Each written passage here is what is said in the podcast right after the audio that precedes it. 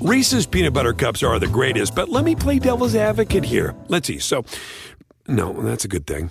Uh, that's definitely not a problem. Uh, Reese's, you did it. You stumped this charming devil. Puedes hacer dinero de manera difícil, como degustador de salsas picantes, o cortacocos, o ahorrar dinero de manera fácil con Xfinity Mobile. Entérate cómo clientes actuales pueden obtener una línea de un límite intro gratis por un año al comprar una línea de un límite. Ve a es.xfinitymobile.com. Oferta de línea o límite gratis termina el 21 de marzo. Aplican restricciones. Xfinity Mobile requiere Xfinity Internet. Velocidades reducidas tras 20 GB de uso por línea. El límite de datos puede variar. Hola, soy Nadir Gazal y estás escuchando la página Millonaria Podcast, porque River Plate es nuestra pasión. Historias, entrevistas, columnas de opinión y todo lo que el hincha de River tiene que escuchar. Hoy, César Bordón, famoso actor argentino, habla de su fanatismo por River y la relación entre su personaje en la serie de Luis Miguel y el millonario.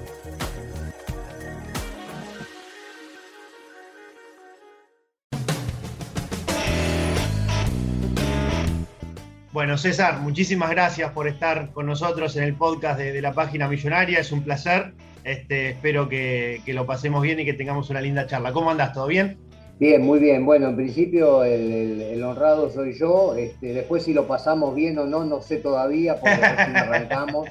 Pero no, es un gusto estar siempre vinculado con el mundo River Plate. Bueno, ya te imagino. Para los que no te están viendo, que solamente te están escuchando, le comentamos a la gente que César se vino vestido para la ocasión, con camiseta de River puesta. Este, que me decís que sos también fanático de tratar de conseguir las nuevas ediciones y que te, gusta tener ropa de River encima. Sí, me gusta. La verdad que no tengo mucha. Siempre llevo mi cadenita que además aparece en todos los rodajes. Ah, mira.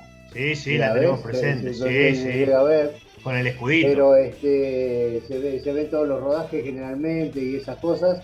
No, no, no, sé si tengo mucha ropa, pero hay, por ejemplo, esta camiseta que tengo, a los que no pueden verla no la podrán ver, pero que es la vieja camiseta este, suplente de, River, me gusta mucha suplente, no me gusta tanto la suplente antigua que ahora volvió otra vez, que es como la de Chacarita, ¿viste? Claro. Negra, blanca, roja, a, raya no me gusta tanto, pero ahora estaba tratando, tengo la de la que salimos campeón de, la Libertadores del 18, que me encanta esa. Ah, gloriosa y después, este, y además por lo que significa, y después he estado buscando esa roja que tiene la banda cruzada, pero creo que en un rojo más oscuro, más Un poquito más oscuro, sí. Que esa es la que no consigo. Así que si alguien la tiene por ahí. y alguien la tiene, que se contacte con vos, que te escriba que te escriba por Instagram o por alguna red social que te ubique. Exactamente. Ahí está. Ahí está. A ver si la conseguimos gracias a la página millonaria. Bueno, César, generalmente nosotros arrancamos estas charlas preguntándole al entrevistado qué significa el nombre River, ¿no? Para él sabemos que en tu caso, este, vos desde muy chiquito ibas al club de la mano de, tu viejo, así que, ¿qué nos podés decir cuando escuchás la palabra River? ¿Qué, qué sensaciones te trae? Bueno, siempre me termino emocionando con estas cosas, pero la, realidad es que yo siempre digo, me describo de una manera, yo digo que yo no soy de River, yo soy River. ¿Cuál es la diferencia? Este, yo nunca, viste que mucha gente elige de qué cuadro va a ser o qué, va yo, yo nunca elegí de qué cuadro iba a ser. Yo iba a River, me llevaban a River, mi papá iba a River, este, comía asado los domingos, este, iba a la pileta, iba a los carnavales de River en su momento que se hacían. Este, me estaba bañando y jugando con unos compañeros. Y, Uy, ya está el partido. Subía, veíamos el partido. Pero también veía el partido de básquet, también veía los partidos de vóley. Eh, es decir, fui un chico de club y realmente me parece además ahora que soy un adulto eh, mayor y demás que la contención social que te da un club, ¿no? Independientemente de que, siempre hay algún caso de bullying, los grandes que joden a los pibes, antes sucedía más aún. Hay una, contención social donde tenés amigos, vas, vas al club, almuerzan juntos, todo eso, ¿no? Entonces, eh, decir River para mí, respondiendo tu pregunta, es decir casa, es decir mamá, es decir claro. eso, ¿viste? Eso. Y eh, a ver, ubicaros un poquito eh, qué año, qué contexto histórico, digamos, dentro del club viviste, Este, ¿qué, Ah, qué yo no declaro los esos? años que tengo, ni mi vida sexual, ni la plata que gano. Desde ya te Perfecto. digo. Ahí está. No, no, no, mentira, nada. mentira, mentira. Ah, Mira, mira, yo, yo nací en 61, así que Sí. más o menos calculo que empecé a ir a River como de tres años, así que sería el año 64-65. Eh, fui siempre ya a, a- a fines del 60 y... En, en los años 70 yo iba solo al club. Mi vieja me preparaba un sándwich, me pasaba a buscar a mi amigo Alejandro. A veces hasta me dio un bife crudo, que siempre algún alma caritativa me, la, me lo hacía a la parrilla. lo hacía a la parrilla, mirá. Y, la verdad que empecé a disfrutar, después como los 12, 13 empecé a jugar al básquet. No jugué en River porque era muy competitivo, así que me fui a jugar a otro club federado que era al Club Atlético Palermo y después volví a River y jugué solo un año en cadetes, era muy, bueno, se ve que yo no era tan gran jugador y por otro lado era muy competitivo el nivel, pero esa época de entre los 3 y los 17, 18 lo recuerdo con la mayor alegría, porque primero porque está el, el equipo campeón que más quiero, que es el, el River 1975. Claro, después de los 18 años. Exactamente, ¿no? Este, y a quien creo que conocí a todos, ahora bueno, después me firmó una camiseta el Beto Alonso. Ya vamos a hablar de eso. Eh, así que bueno, un poco fue esa la cosa. Pero en, en lo personal disfruté mucho de esa época del club, porque yo iba todo el verano a la pileta, ya tenía mis amigos, noviecita, viste, Muy Empecé a- bien. jugaba al truco. Me acuerdo que iba a la pileta, eh, no sé, eh, llegaba al club nunca muy temprano, porque nunca fui muy tempranero, pero 10, 11 de la mañana, ponele, jugaba un poquito al básquet, no sé qué, comía un sanguchito, algo, y a las 2 de la tarde ya estaba en la pileta. Y estábamos en la pileta con los otros, con los otros chicos y chicas, todos metidos ahí, hablando, jugando, paveando, viste, como la, la, la- la adolescencia. Obvio, esas edades. Y, y nos quedábamos hasta que nos echaban a las 8 de la noche. Inclusive ya nos poníamos el busito, a veces que refrescaba, o hacía frío igual. Me acuerdo que me encantaba a mí usar el, el- el equipo de gimnasia con ojotas, ¿no? Claro. Este, y por ahí hasta te tiraba la toalla arriba y demás y quedábamos eh, así metidos de todo sol. Y cuando salíamos ya tarde nos jugábamos un partidito al básquet que siempre jugué. Así que divina, toda esa época de los 70 a los 80 divino. claro. Iba con mi viejo siempre, jugaba con mi viejo, con los socios, me decía, mi viejo me decía, te haces fuerte jugando con los socios, Claro. unos viejos que me cagaban a palo cuando Claro. jugaba. me imagino. Este, y esto que me contabas de, de tu gran historia, digamos, deportiva, de, de hacer mucho deporte más allá del básquet y demás, que, que fue como tu, tu deporte por el que más te decidiste en aquel momento. ¿Pensaste, más allá de, de la competitividad y demás, en profesionalizarte haciendo algún deporte a partir de esa base que tuviste? ¿O siempre fuiste más en- en- encaminado hacia lo artístico? No, al revés, lo artístico fue, fue una segunda opción. Ajá, Eh, la, la primera opción era, yo, yo crecía para ser deportista, claro. crecía para ser deportista.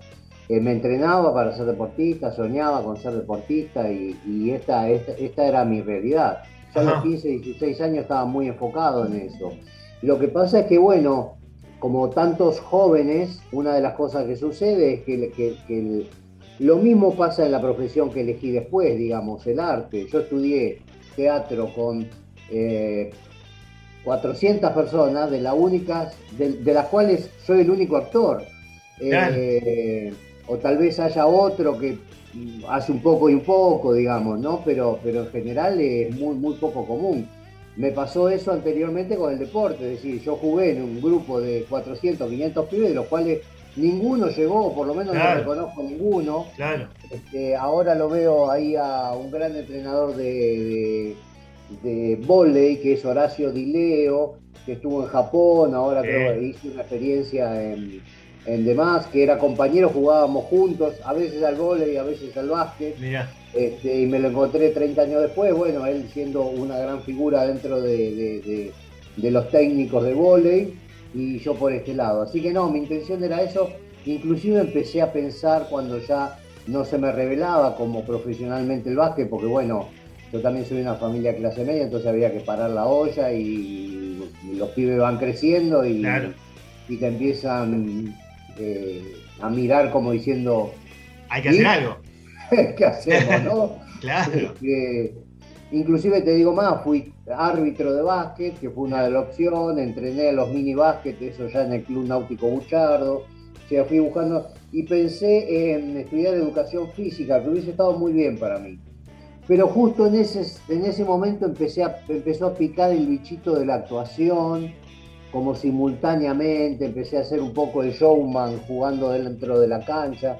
Había un jugador ahí que era muy este, llamativo, que había jugado en River, que se llamaba Norberto Draghi, que fue novio de Susana Jiménez, bueno, un tipo que hacía medio un show.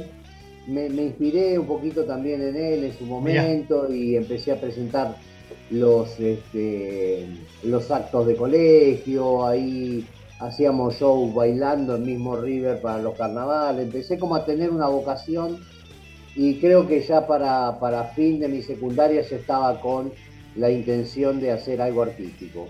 No soy hijo de artistas, entonces no sabía ni por dónde arrancar, pero bueno, aquí estoy.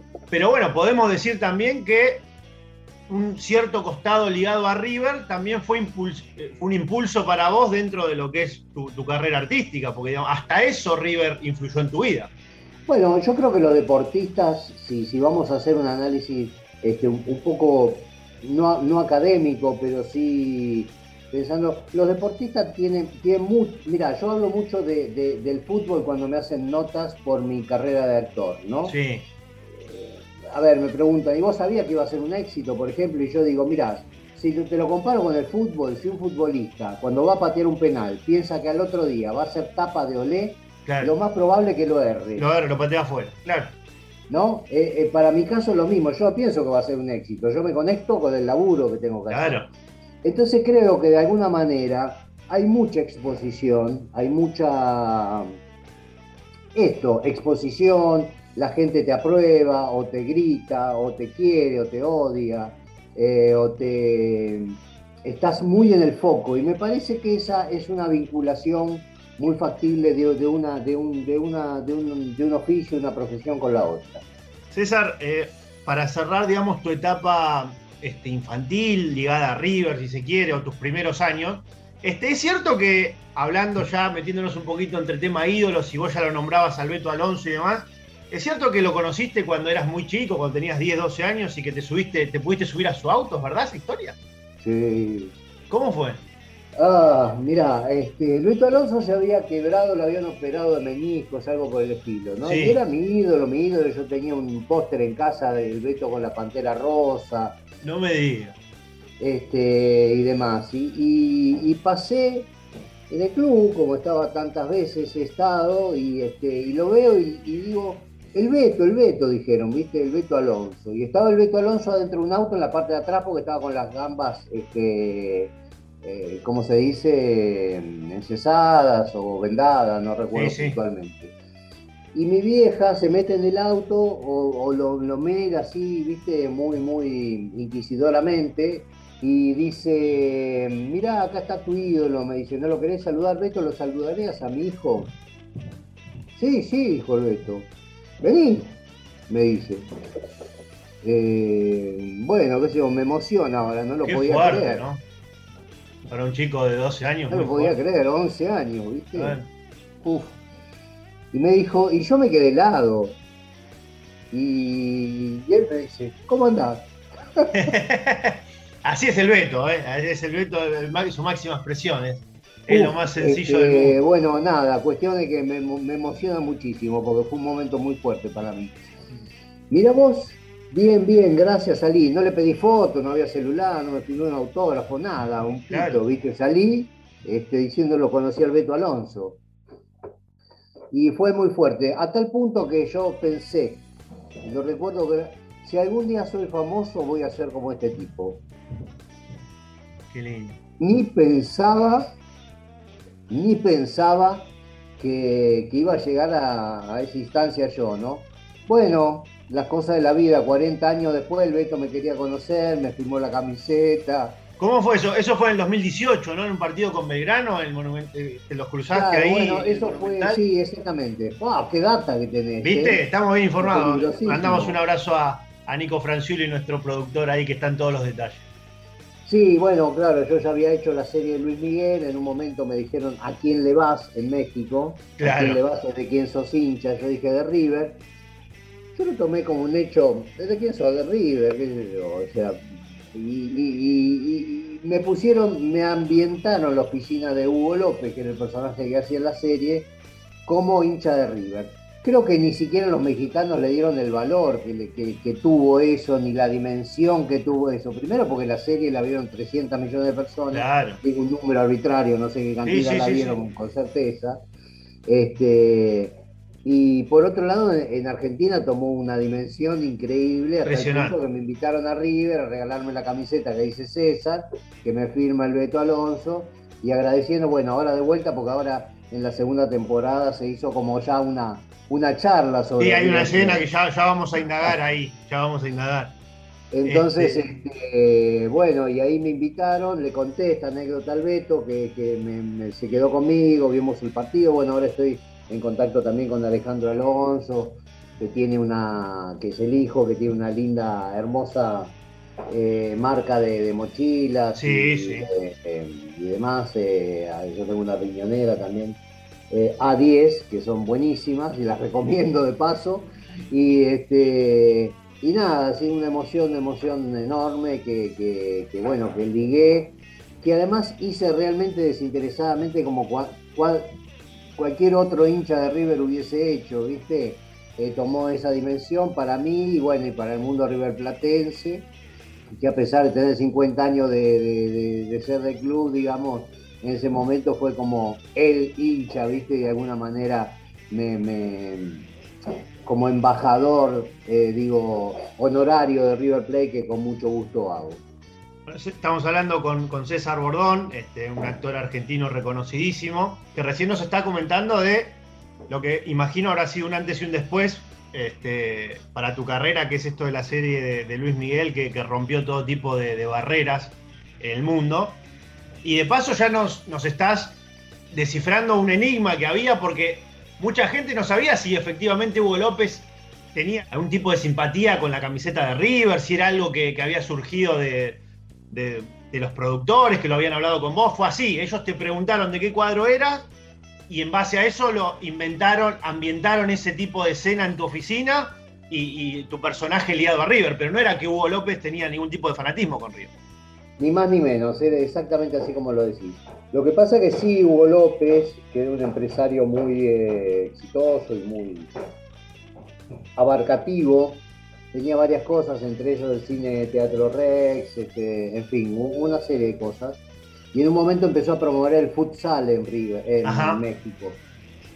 Y dentro de los invitados fue el Beto Alonso. Igual Hugo López se murió antes de que llegara el Beto. Claro pero jugaba o invitaba a, así, a, futbolistas recién retirados, ocupados, además en ese momento, bueno, no sé qué tal era el fútbol de, México, la verdad que no sabría decírtelo, pero bueno, hay, varios que estuvieron en esa condición y sé que tuvieron un contacto, pero no, no, para la serie fue claramente que lo hizo, que lo hizo César, si no, no, no hubiese sido así. Claro, bueno, y en la segunda temporada vos nombrabas esta, esta escena que, que lo hiciste con, hablando con el personaje de Patricio Robles, que está interpretado por el actor Pablo Cruz Guerrero, donde un poco lo, lo jodés con el tema, lo, lo chicañás con el tema de Boca, que le nombrás varios jugadores.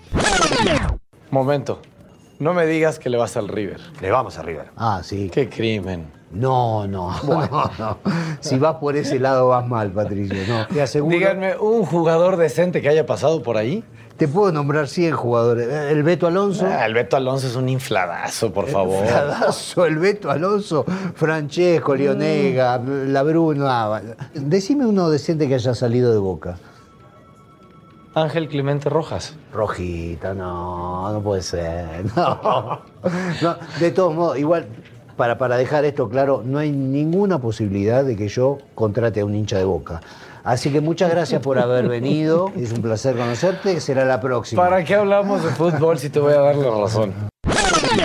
Estas son líneas que vos trabajaste en ese momento con el guionista. ¿Fue algo trabajado en conjunto? ¿Fue inspiración tuya en ese momento de decir, bueno, esto puede quedar bien? ¿Cómo fue esa charla para que después se lleve a, cabo en, lo que fue la escena de la segunda temporada? Sí, la escena estaba escrita Ajá. y la escena claramente era, era una chicana que le hacía Patricio Robles a Hugo López a fin de, de como conquistarse su, su- su corazón y un tipo Claro. muy seductor. Bueno, ya ahí entramos en la trama de la serie. Pero eh, el tipo, como mexicano, no sabía nada, investigó algunas cosas. Lo que Claro. pasa es que, bueno, yo improviso mucho en las escenas y improviso mucho en las escenas, eh, o improvisé especialmente mucho en las escenas en la serie. ¿Por qué? Porque está escrito el guion por un mexicano en argentino. Entonces, si tú quieres, puedes, dar, puedes hincharle al River. Claro, Eso por un argentino no dice nada. No dice nada, digo, si- claro, Si, querés, hacerte hincha de River. claro. Y eso sí tiene, tiene, tiene una relación. Entonces, en esa improvisación y en esa adaptación, si se quiere, del texto al argentino, eh, yo meto un poco de información y cuando me dicen nombres, podría nombrarte un montón, digo, podría nombrarte un montón. Y a mí me surgieron un montón porque tengo un montón en la cabeza Claro. como cualquier hincha de River. Claro. Entonces dije, podría nombrarte un montón. Y me olvidé de Amadeo Carrillo que lo hubiese nombrado. Pero le dije, puedo nombrarte un montón. ah, este, le- y creo que dije la Bruna, el- este, el otro, el Beto Alonso, que era el único que estaba nombrado porque sabían que era mi ídolo. Claro. Y para joderme me decía, el Beto Alonso es un infladazo. justo, justo a César Bordón le vas a decir eso, eso. ¿eh? Olvidate. Así que no, nombré un montón, entre ellos Onega, que también en un momento Claro. fue mi ídolo. Tengo una composición escrita en quinto grado. Mi ídolo es Daniel Onega. No me Este, digas. Sí, y después me llamó la hija, que, que él se sintió muy honrado, porque bueno, claro, uno no tiene, viste, a ver, a mí, a mí me pasa una cosa que pasa en el mundo deportivo, eh, que además es una carrera difícil para el futbolista y corta, viste. Claro. Me pasa algo. Un futbolista como el Beto Alonso te dice, hola nene, ¿cómo te va? ¿Andás bien? Bueno, te va- no, no cuesta nada Claro. y, y el pibe se lleva un trofeo, ¿viste? Para toda la- Vos fijate que tan cuántos años ya pasaron y a vos te sigue emocionando de una manera que no tiene precedentes, porque lo, lo vemos, este, y marcó marca un antes y un después, y son detalles que, que te llevan 5 o 6 segundos por ahí y, y le cambia la vida a alguien. Exactamente, como Messi que le firmó el autógrafo al pibe ayer o Claro. ayer, ¿no? Son cosas que para el otro tiene una dimensión.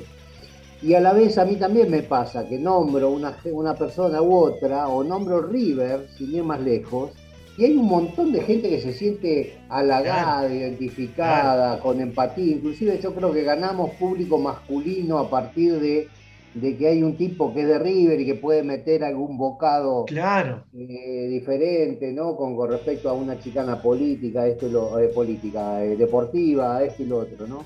Entonces, bueno, yo tampoco fui, no, yo tampoco tuve noción de la dimensión que esto podía Claro. tomar, ¿viste? Pero bueno, aquí estamos. César, bueno, has trabajado en infinidad de, de series, de, de ficciones eh, en televisión y demás. Este, ¿Fue la única experiencia que tuviste este, nombrando algo de River o, o metiendo algún detalle propiamente de River o hay algún otro este, protagónico o participación que has tenido donde la, se, se- pudiste este, desenvolver tu pasión por River? Mira, técnicamente no, técnicamente no, pero como yo estoy empapado del mundo River Plate, hay varias cuestiones que cuando repasás decís, ah, pero acá también estuve, qué sé yo, por ejemplo, eh, hice una serie como Pan Caliente donde aparece Sí. un y yo lo abrazo. Ajá. Este, eh, con Gasalla había una época que había como, eh, trabajé con Antonio Gasalla en el Palacio de la Risa y hubo como Sí. una como una lucha, una banda de, de los de Boca y los de River, y yo naturalmente me puse la camiseta de River. Eh, ahora hice una película que vine de Brasil hace una semana y me dijeron, ¿querés usar algo tuyo? Y sí, esta cadenita, y esta cadenita, por ahí para ellos no significa nada, porque Claro. son brasileños y no le dieron mucha bola, pero para mí, cuando se vea la escena, se va a ver toda la película, mi cadenita de River. Entonces, digamos, yo, yo como, como te decía al principio, soy un poco River Play, entonces eh, a- así como soy alto, nunca parezco bajo, así como soy de River, nunca parezco de otra cosa, ¿viste? Así que bueno. BP added more than $70 billion to the U.S. economy in 2022 by making investments from coast to coast. Investments like building charging hubs for fleets of electric buses in California and starting up new infrastructure in the Gulf of Mexico. It's and, not or. See what doing both means for energy nationwide at bp.com slash investing in America. eBay Motors es tu socio seguro. Con trabajo, piezas nuevas y mucha pasión, transformaste una carrocería oxidada con 100.000 millas en un vehículo totalmente único. Juegos de frenos, faros, lo que necesites, eBay Motors lo tiene. Con Guaranteed Fee de eBay, te aseguras que la pieza le quede a tu carro a la primera o se te devuelve tu dinero. Y a estos precios, quemas llantas y no dinero. Mantén vivo ese espíritu de Ride or Die, baby, en eBay Motors. ebaymotors.com. Solo para artículos elegibles se aplican restricciones. Reese's peanut butter cups are the greatest, but let me play devil's advocate here. Let's see. So, no, that's a good thing. Uh, that's definitely not a problem. Uh, Reese's, you did it. You stumped this charming devil. Puedes hacer dinero de manera difícil, como degustador de salsas picantes, o cortacocos, o ahorrar dinero de manera fácil con Xfinity Mobile. Entérate cómo clientes actuales pueden obtener una línea de un límite intro gratis por un año al comprar una línea de un límite. Ve a es.xfinitymobile.com. Oferta de línea o límite gratis termina el 21 de marzo. Aplican restricciones. Xfinity Mobile requiere Xfinity Internet. Velocidades reducidas tras 20 GB de uso por línea. El límite de datos puede variar.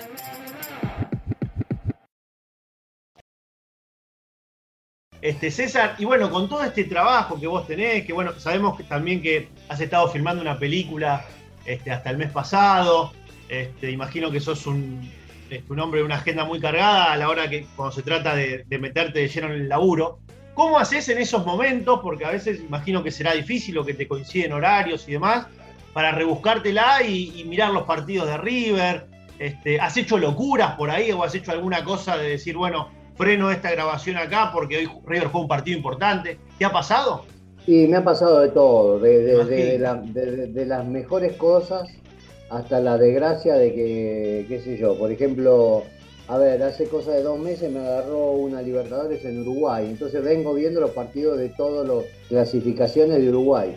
Ah, Dije, claro. bueno, me quedo ahí, estaba en cuarentena encima en Uruguay hace dos meses, así que ni me acuerdo qué partido era. Y cuando me toca verlo, ese no lo dan. No me digas. no, ¿Cómo no lo dan? Si dieron todo. No, pero justo ese está tarifado. Lo pago, decía yo en el hotel. Dice, no, no, lo que pasa es que tendría que comprar el hotel, el abono, y no lo tiene. Bueno, acá tengo un amigo que me dio una página donde se ven todos. En México los veo desde una página. Cuando tengo este, algún partido así, no, no- no te digo que voy a por cualquier partido, pero cuando tengo un partido muy determinante, trato de hablar con las producciones para que me dejen un rato antes. Este, y bueno, y extraño también un poco la cancha. Te, te voy a contar una cosa también muy linda. Cuando Contame, estábamos, eh, cuando estábamos, que yo no lo veo como mal, sino lo veo, lo veo como tristísimo, pero lo veo como lo, lo del asunto de cuando River se fue a la B, Ajá. lo veo como tristísimo. Sí. Pero también veo que River, a partir de ese momento, Claro. fue tan importante que se hizo un club más grande aún de lo que era. si Totalmente. quiere, ¿no? Tocó fondo máximo y de ahí empezó a salir a flote de- total. de- Entonces también fue como parar. hacer una base, decir, a ver, todo esto no, vamos para Claro. otro lado. ¿no? Hacía muchos años que yo no iba a la cancha, eh, por diferentes razones, porque viajo, porque bueno, ahora en este momento no soy socio de River, etcétera, etcétera. ¿Cuándo volviste? Eh, eso, y cuando fue, fu- cuando nos fuimos a la B dije, y yo no voy a ver a River, que es mi, Claro. que es mi equipo, que es mi club, estoy loco, Claro. qué sé yo. Entonces tengo mi cuñado, así unos amigos que me dijeron, no, César, vamos, vamos. Bueno, vamos, vamos, no voy a empezar a la cancha de vuelta, hay que alentar, hay que estar ahí, quiero Claro. ser parte de esto, qué sé yo. Fui. Le ganamos 7 a 1 a Atlanta ese día. En San Lorenzo. Eh, eh, eh, sí, señor. Cancha de en San San Lorenzo. Lorenzo. Claro. 7 sí. a, 7 a 1 sí, sí. me miraron todo y me dijeron, César, no dejas de venir. Claro, no más". podés faltar más. César, olvidate. Así que me comí, y te digo, vi un montón de partidos de la B, un montonazo. Este fue una gran alegría. Bueno, después al final yo tuve que viajar y ya, ya no pude ver el desenlace, pero bueno, me alegré mucho. Y después, bueno, cada vez que puedo me acerco, a veces gentilmente me invitan a la platea o al palco, inclusive este, eh, no solo la- los dirigentes del club, sino alguna marca que a veces me lleva este, cerveza o de lo que sea. Entonces siempre, siempre tengo lo bueno, por esta, por esta ligación que tengo con el club, así que eh, siempre voy. ¿Y cómo te catalogas como hincha? ¿Sos tranquilo mirando los partidos? Cuando estás en la cancha por ahí es distinto el ambiente a cuando uno lo mira solo. ¿Te gusta mirarlo solo si estás en tu casa? ¿O tratás de que no haya mucho ruido? ¿Cómo, cómo te manejas con eso? Sí, soy tranquilo, soy tranquilo. Cuando, cuando lo veo en casa, lo veo con gente tranquila porque me, me, me, me saca la gente, sobre todo, viste que hay un, tipo de hincha que es muy loco, este es un perro, hay que matarlo. Sí, sí, El jugador nunca, es, un perro, el jugador siempre trata de hacer lo mejor posible y generalmente es uno que si le pega la pelota te le erra, ¿viste? claro, claro. entonces no, no me gusta la crítica así de esa naturaleza. Y después en la cancha soy tranquilo, creo que soy bastante objetivo para, para, bueno, con los años también, ¿no? De decir, bueno, jugamos bien, jugamos mal, ligamos un empate, ganamos bien, tendríamos que haber ganado 4 a 0, que es algo que me está pasando últimamente, que hay muchos partidos que yo veo que tendríamos que estar ganando 4 a 0 y estamos 1 a 1, 1 a 0, medio a 0 con Agarrando muchos goles. Una cosa que vos decís, sí, sí, sí. Este, ¿Qué pasa? ¿no? Este, ayer o antes de ayer me vi un partido de clasificación de, del 2018 con, con Sánchez, Barovero, bueno, la línea de fondo maravillosa de Maidana, Funes Mori. Ah, del 2015, decís vos, de la Copa del 2015. Sí, de 2015, sí, perdón, sí. 2015. Un equipazo. 2015. Y digo, madre mía, Lario, este, Craneviter, eh, wow, qué maravilla, ¿no? y después hay un jugador que a mí me encantó, me encanta aún, que es Palacios. Ah, sí, claro. Que, me parece que sufrí. Viste, los jugadores vos sufrís, uno sabe que el fútbol argentino, lamentablemente. Es difícil, sí. Es muy difícil mantener a gente y demás. Tenemos la suerte de que tenemos que los tipos como eso Pérez, que regresan y están ahí. Este, pero es como que hay una franja de entre los 23 y los 33 años, no, se nos van todos. Se nos van, es muy difícil, sí, sí, eh, y bueno, y nada, me, perdí que te estaba diciendo. No, que eh, estabas nombrando jugadores que, a vos te habías visto ese, partido del 2015 y que bueno, también veías a, jugadores como Palacio, el equipo de, Sánchez, aquella defensa del 2015 y que, que te llevaba recuerdo, ¿no? De decir, bueno, que cada tanto ver algún partido así suelto. Sí, y a eso iba, que a Palacio creo que fue uno de los que más decís, ay, este pibe es un fenómeno, ¿viste? Son esos tipos silenciosos, ¿viste? Eh, tranquilo, clave, ¿viste? Fíjate que, en el gol este, que hicimos este, en la final que le ganamos a Boca, es un toque de Palacios mágico, para mí es esa la clave, ¿no? Claro. Eh, ese toque así que va, que, sigue la pared a Nacho y que bueno, finalmente este, a, Prato, pero digamos, ese toque, ¿no? Esa cosa es un tipo que hace esas cosas que son la magia pura. Totalmente. Bueno, César, ya que, te metiste en el tema, justo nos íbamos a meter, recién este, hablábamos de una época difícil, como fue la del ascenso y demás, pero bueno, te quiero llevar ahora a lo que fue aquella gloria máxima vivida en, Madrid. Eh, te voy a leer unas palabras, a ver si, si te resultan conocidas, referidas a, a ese momento. Dice, échame, empujame, Sacá al técnico, embarrá la cancha en España, en Argentina, en Paraguay, en el Congo, River Plate. ¿Quién escribió esas palabras en una red social? Yo, está en mi Instagram. Sí, ¿Qué, sí, ¿qué, sentiste? Primero quiero saber dónde viste el partido, cómo te agarró. Este, ¿Dónde, dónde te, agarró ese partido? Me agarró, me agarró en Buenos Aires. Y, si no hubiese sido así, mira, y mi cuñado y esta gente que te digo que fue, viajó a España, yo no, lo hice y me quedé en su casa viéndolo en televisor gigante. Bueno, acá ves uno también, fíjate sí. enfermo que soy. Este, y me quedé, me quedé ahí. Bueno, lo viví solo, estaba mi, mujer y mi cuñada, pero estaba solo, estaba solo. Sí, sí. Solo el, televisor. Solo con la vida. Me, me, me, lo quería comer el televisor. Mira, fue muy, muy agradable y fue muy merecido, creo yo. Este, y además, este, la verdad que me había enojado yo con todas estas cuestiones futbolísticas. Todo lo que pasó antes, ¿no? De, que en la cancha, de que en la otra cancha, viste, te empujan, te llevan, te, meten, te, lo quieren suspender. Eh, eh, a ver, desde lo deportivo, si me ganan, yo te felicito. Si desde lo desde la mugre te lo quieren robar, no te felicito y me da más bronca. Claro. Y ganarlo en esas circunstancias, además sin Gallardo en la cancha, además este, viajando, además perdiendo, perdiendo una gran ventaja que era que acá fue solamente la hinchada local, Claro. y allá era la doble Las dos. hinchada.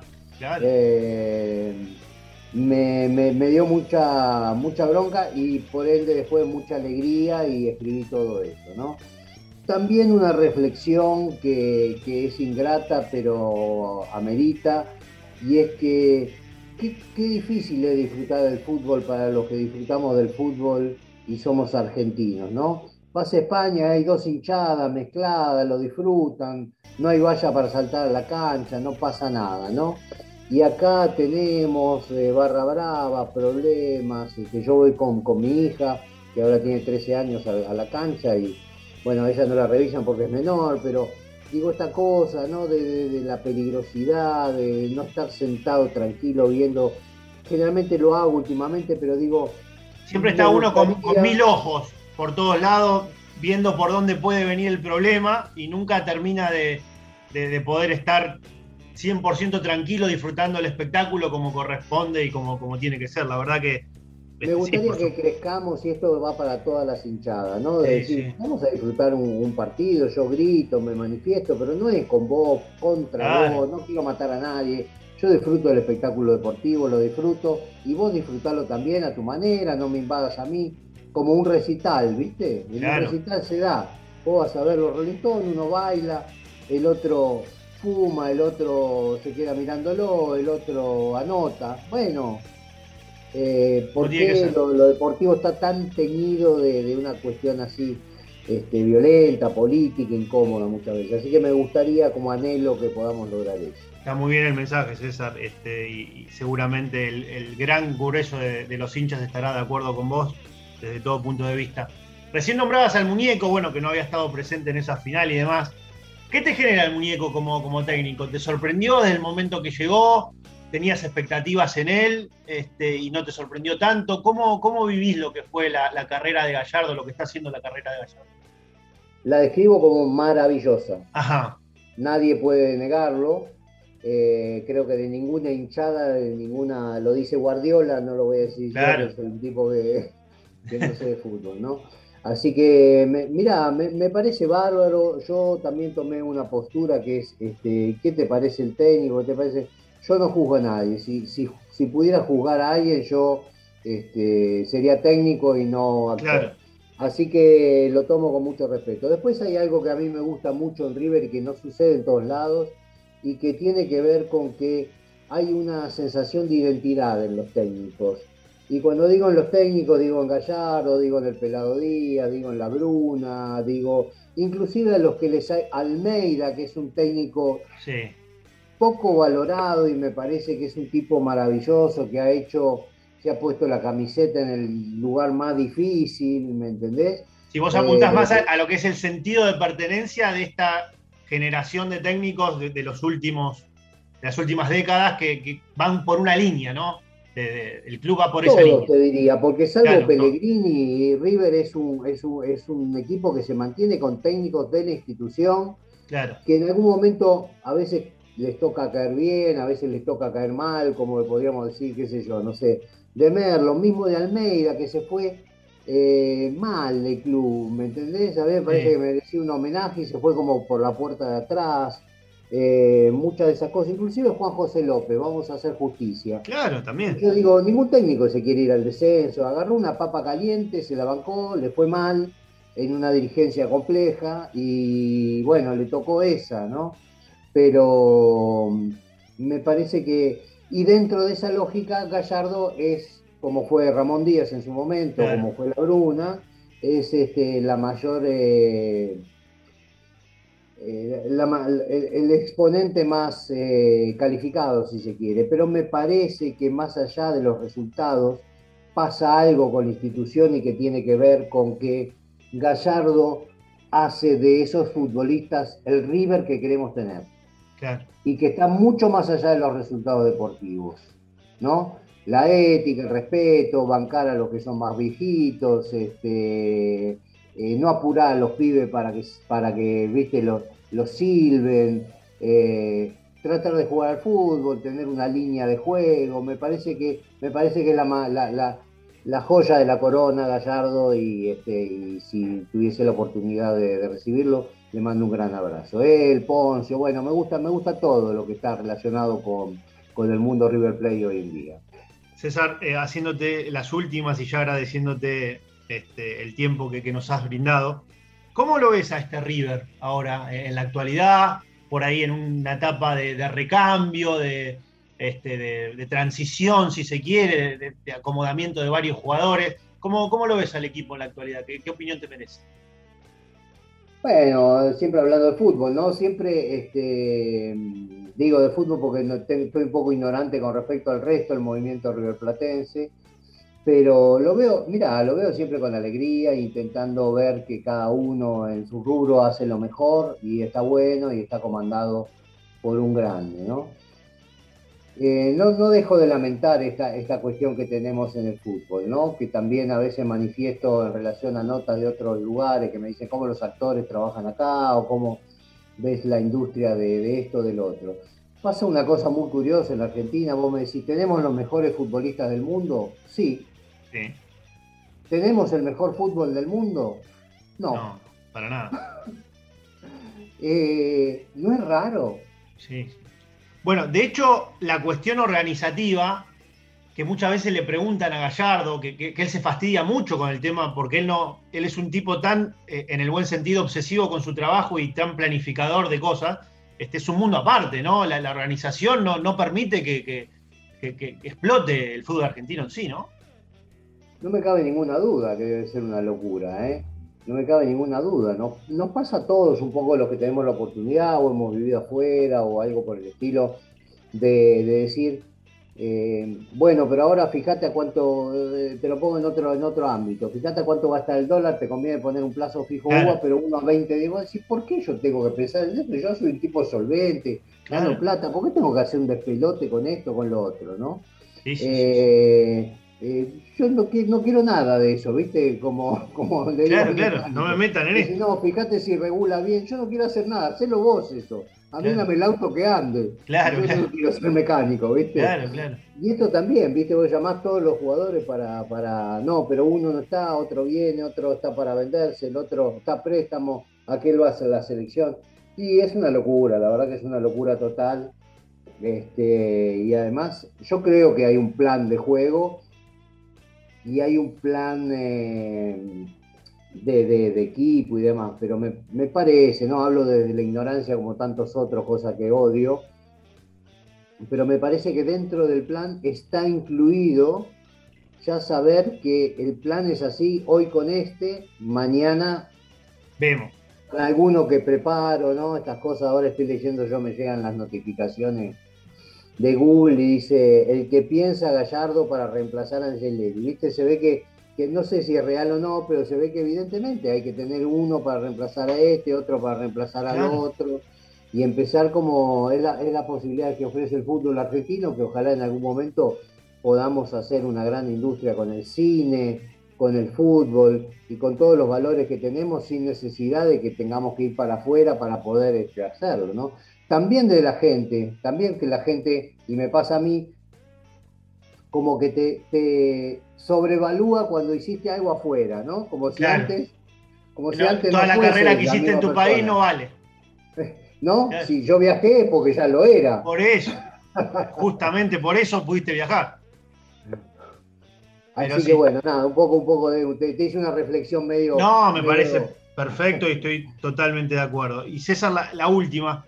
¿Qué, jugador te, identifica más de los que están ahora? ¿Que vos te, hace sentir más representado o, de, todo el ciclo Gallardo, por ahí de los últimos tiempos? Que vos decís, este es, mi jugador, digamos, favorito, preferido, que, más siento que, representa la camiseta de arriba. Sí, creo que hoy Enzo Pérez es ese jugador. Eh, pero no me quiero olvidar de Poncio, que también, que el otro día me mandó un saludo, le mando un saludo yo, se lo respondí igual para, para una persona, ¿sí? Pero que me parece que tiene que ver, los dos te diría, porque creo que tiene que ver con el puesto claro. y tiene que ver con la mística. de decir, estamos acá, somos los grandes, bancamos esto, acá se hace esto, ¿no? Una, una cosa también de, líder dentro de la cancha y demás. Así que se la, reparto a ellos, que ellos se, manejen los porcentajes. Perfecto. ¿Cómo, ¿Y cómo viviste lo de Enzo del Arco? ¿Cómo viste esa noche? Fue increíble. Fue como un perro, era una locura total. Era una locura total, es como si me mandaban a mí a jugar de nueve. Claro. no, no, no, no, es igual porque él juega el fútbol y yo no. Pero digo, este es un disparate, digamos, lo, viví como qué maravilla el tipo, claro. qué, compromiso con, con, River, qué, qué gana de decir, bueno, vamos a hacer eso y por otro lado esto es una locura, no se puede parar el partido, jugar digo, en la época de COVID tenés 20 jugadores con COVID y tenés que tener 23 para no jugar. ¿Cómo, cómo, se puede establecer, no? Bueno, César, te agradecemos eh, el tiempo. Respondiendo a la primera pregunta que, nos hicimos, eh, este, que vos decías, esperamos que, la pasemos bien. De nuestra parte, por lo menos, eh, la pasamos fenómeno, escuchándote y disfrutándote. Así que bueno, espero que haya sido recíproco. Este, y bueno, lo que quieras decirle a la gente de River, que en el último tiempo se ha identificado mucho con vos, de toda la gente que, te vio en la serie, y ha, tenido muchísima empatía con tu personaje, así que lo que quieras decirle, este, para ellos eh, está el micrófono de, la página millonaria abierto. Bueno, nada, nada especial, cariño, gracias por, por tanto afecto que me dan, soy, soy, soy ni más ni menos que uno, uno de todos ustedes, así que vamos River Plate. Vamos todavía. Gracias César, un abrazo grande. Reese's peanut butter cups are the greatest, but let me play devil's advocate here. Let's see. So, no, that's a good thing. Uh, that's definitely not a problem. Uh, Reese's, you did it. You stumped this charming devil. Puedes hacer dinero de manera difícil, como degustador de salsas picantes, o cortacocos, o ahorrar dinero de manera fácil con Xfinity Mobile. Entérate cómo clientes actuales pueden obtener una línea de un límite intro gratis por un año al comprar una línea de un límite. Ve a es.xfinitymobile.com. Oferta de línea o límite gratis termina el 21 de marzo. Aplican restricciones. Xfinity Mobile requiere Xfinity Internet. Velocidades reducidas tras 20 GB de uso por línea. El límite de datos puede variar.